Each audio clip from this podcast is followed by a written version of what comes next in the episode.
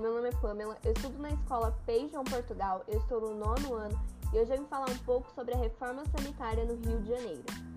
Internacionalmente, as críticas quanto à situação sanitária do Rio de Janeiro se acumulavam, sendo uma grave questão que preocupava a população e as autoridades republicanas.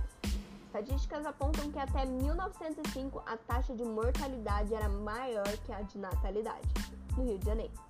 Isso acontecia especialmente em razão das inúmeras doenças que se espalhavam pela população, pois não existia um sistema de saneamento eficiente. A febre amarela apareceu na cidade em 1849 e chegou a dizimar aproximadamente 4 mil pessoas.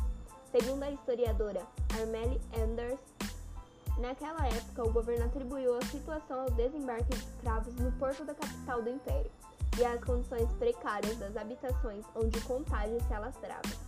Outras doenças como varíola e tuberculose, as gripes, a rubéola e a peste bubônica atacavam regularmente as populações e os visitantes.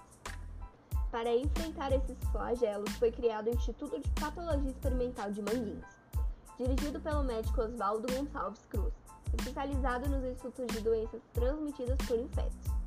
Neste centro de pesquisa, outro médico sanitarista, Carlos Ribeiro Justiniano Chagas, foi responsável pelo desenvolvimento de importantes pesquisas na luta contra a malária. Para o combate do mosquito transmissor da febre amarela, a prefeitura criou um novo emprego público, o de mata-mosquitos.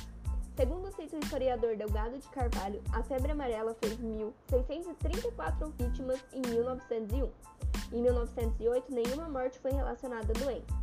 Contudo, as estatísticas que se seguiram mostraram que isso não se estendia às populações mais pobres da capital federal. O grande desafio para vencer a varíola percorreu um caminho bem mais tumultuado. Em 31 de outubro de 1904 foi aprovado um regulamento em todo, que toda a população a vacinação obrigatória, o que resultou na chamada Revolta da Vacina.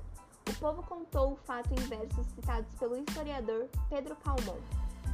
Meus curiosos senhores, vou contar-vos a história que os jornais anunciaram da vacina obrigatória. Esse caso que no Rio ficou para eterna memória.